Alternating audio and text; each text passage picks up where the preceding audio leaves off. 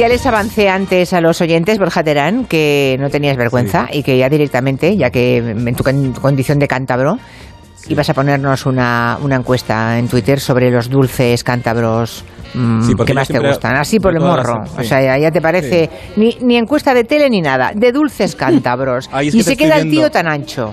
Claro, te estoy viendo en la pantalla, Julia, tan grande ahí Sí, arriba. eh, y tú estás ahí Ay, abajo, ¿no? Tú estás por y ahí. abajo tan pequeñito, Sí. tan pequeñito. Pero, sí, oye, Pero tú eres de carne y hueso y yo en Torrelavega soy virtual hasta la próxima vez que, me- que estaré en carne y hueso también. Pero casi te podemos tocar con esta pantalla tan grande en este teatro que, por cierto, me ha sorprendido que es inmenso, porque yo recuerdo este teatro de pequeño, Sí. que cuando pasaba por aquí, que era un cine abandonado, que, estaba, Ujú. que estuvo muchos años cerrado, y de repente ha resurgido como un superteatro que ríete tú de muchos teatros de, de las grandes ciudades. ¿eh? Además está muy Y- bien rehabilitado, me han contado, ¿no? Sí, y tiene un escenario um, gigante. Me ha, me ha Vale, sorprendido vale. muy bien para bien que no lo conocía en el interior. Y yo todas las semanas que vengo aquí a Gelo, pues hago una encuesta sobre lo que se me ocurre, así que no es muy científica. Y como está Julia ahí en la base de datos con un ordenador para que ella mire los resultados. Sí, ¿no? aquí los tengo, pues, sí, sí. Pues hoy os voy a preguntar qué dulce cántabro os mola más. Ah, y he hecho una selección, he dejado Vale. alguno fuera, no podían entrar todos, claro. Eh, Quintanilla, ponme una música de algo gastronómico, por favor. A ver, algo A ver si la gastronómico. tienes. Vale. Bueno, no la tiene. Pues No la tiene, primero, te lo pedí, Quintanilla. Te cantamos si quieres. Uy, sí, cántame, chaparro, con las manos en la masa. que vuelves a casa.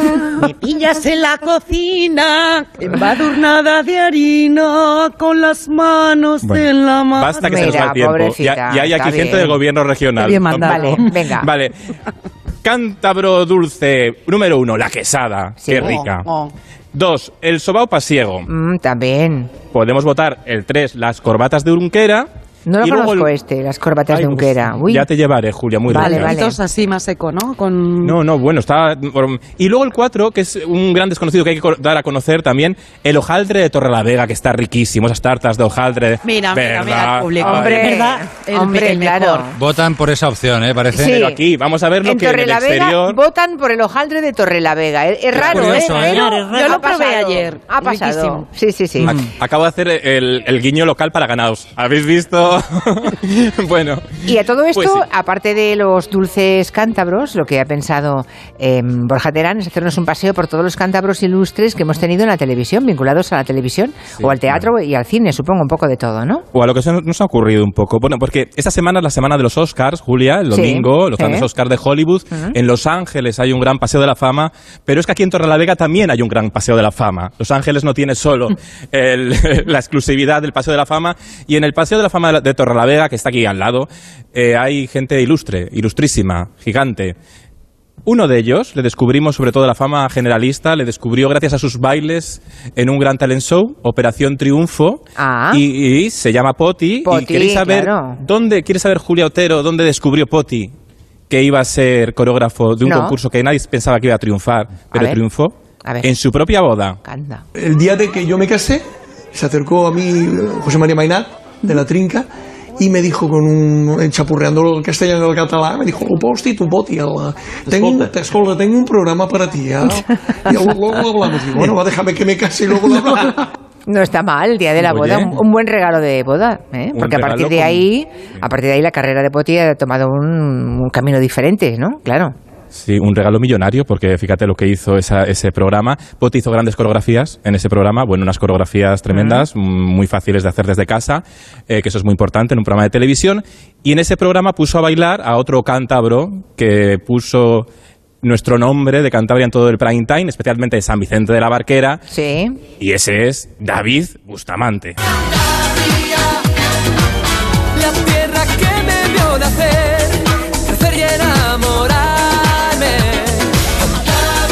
Chaparro está bailando, ¿eh? Oye, no, estáis un poco, os estáis durmiendo hasta ahora, público. No, Está Qué bailando algunos también, ¿eh? ¿Han bailado alguno? Es que estoy, estoy mirando, pero con los focos. Bien. ¿Sabes quién compuso esta canción? Julia Otero. Aunque esta lo que ponga en el canta, guion, esta que ¿no lo canta David? Bustamante, no. Sí. Juan Carlos Calderón. Anda. Sí, Juan, Carl- Juan Carlos Calderón, que es otro gran cántabro ilustre, que Mm. es compositor de muchas canciones míticas de nuestra historia. Bueno, yo creo que es uno de los grandísimos compositores que tenemos en España, desde luego. Del siglo XX, uno de los mejores, sin duda. brillante santanderino y compuso canciones como esta mítica que se llama Eres tú.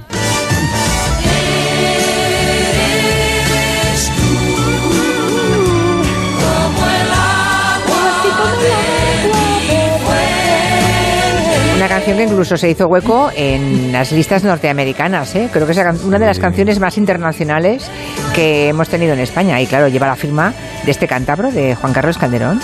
¿Qué más? Calderón, Calderón que además, Julia, Sí, bueno, es el compositor que más veces hemos llevado a Eurovisión. Es Ojo, verdad. cuidado. sí. Como Y, mínimo ejemplo- tres o cuatro veces han sido canciones suyas, ¿no? Muchas más, yo creo, incluso, ¿Más? ¿eh? Ah, Nina, vale. Cancida por- para Amar, ¿te acuerdas? También Sí, era de él. También.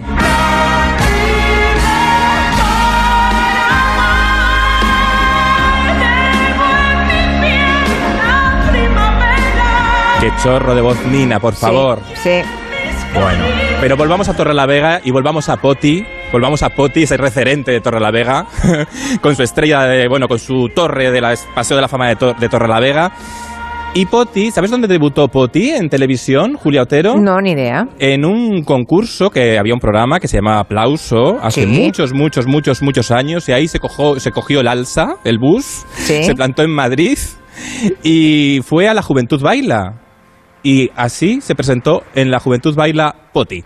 Lidia Zanja del Castillo. ¿Cuántos años tienes? 19. ¿Y tú? 9. 19 años. ¿Estudiáis? ¿Trabajáis? Estudio yo. ¿Tú estudias? ¿Y tú? No hago nada. Tú no haces nada nada más que bailar con la cosa del ritmo. Muy bien. ¿Quién sabe el tema de los dos, el que vais a bailar? ¿Lo sabe ella o lo dices tú? Show me in the back de Miguel Bosé.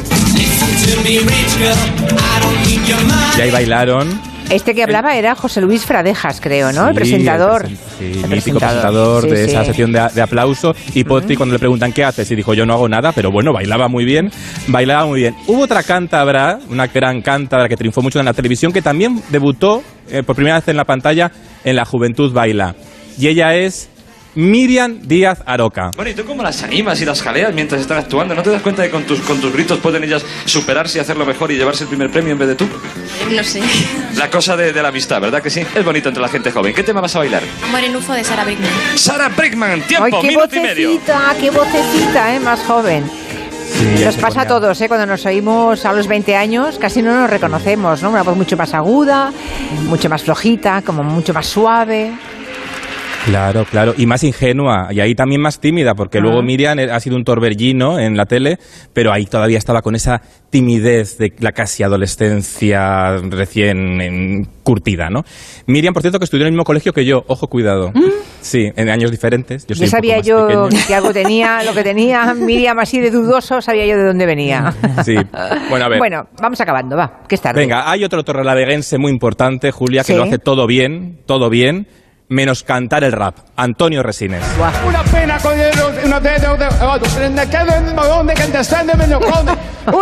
oh, fue en el 98 y ese premio lo ha ganado por hacer de Rafael un carnicero castrado. Esto fue en los Goya, ¿no? En los Eso fue en Goya. los Goya. ¿A quién Vamos, se le la- ocurre, por Dios? Sí, sí. A ver, Y a un guionista de Los Serrano. Eh, sí, eh, claro, aunque sí, le querían hundir los de los Serrano, pero no, no lo consiguieron. Antonio Resines es uno de los grandes de nuestra escena. Y luego quiero hacer un guiño final al- aquí en Torrelavega a alguien que triunfó mucho en los 90, que no triunfó eh, por sus dotes artísticas, pero su como dotes de policía en cuatro caminos. ¿Os acordáis del policía en cuatro caminos que dirigía el tráfico a media coreografía de... hacía una- no sabía muy bien si era Miguel Bosé, Nacho Duato o lo comía, dirigiendo el tráfico, ¿verdad? Ya, sí. Y se llamaba Genil Quintanal y triunfó mucho en vídeos de primera. Y aquí podemos escuchar a la gente que le grababa un poco.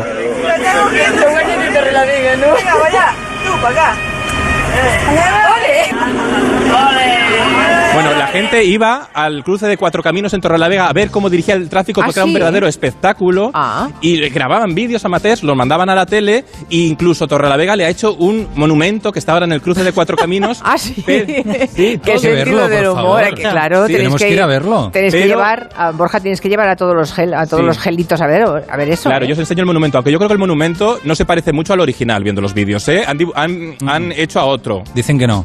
¿eh? Sí, no, no- sé, no está se por ahí parece, ¿verdad? Marcano, no sé si, pero qué opinan. Pero sí, pero sí, es, es algo difer- diferente, yo creo, desde mi punto de vista. Pero fue cierto. un crack de la escena dirigiendo el tráfico. Por cierto, ¿esta sintonía os gusta?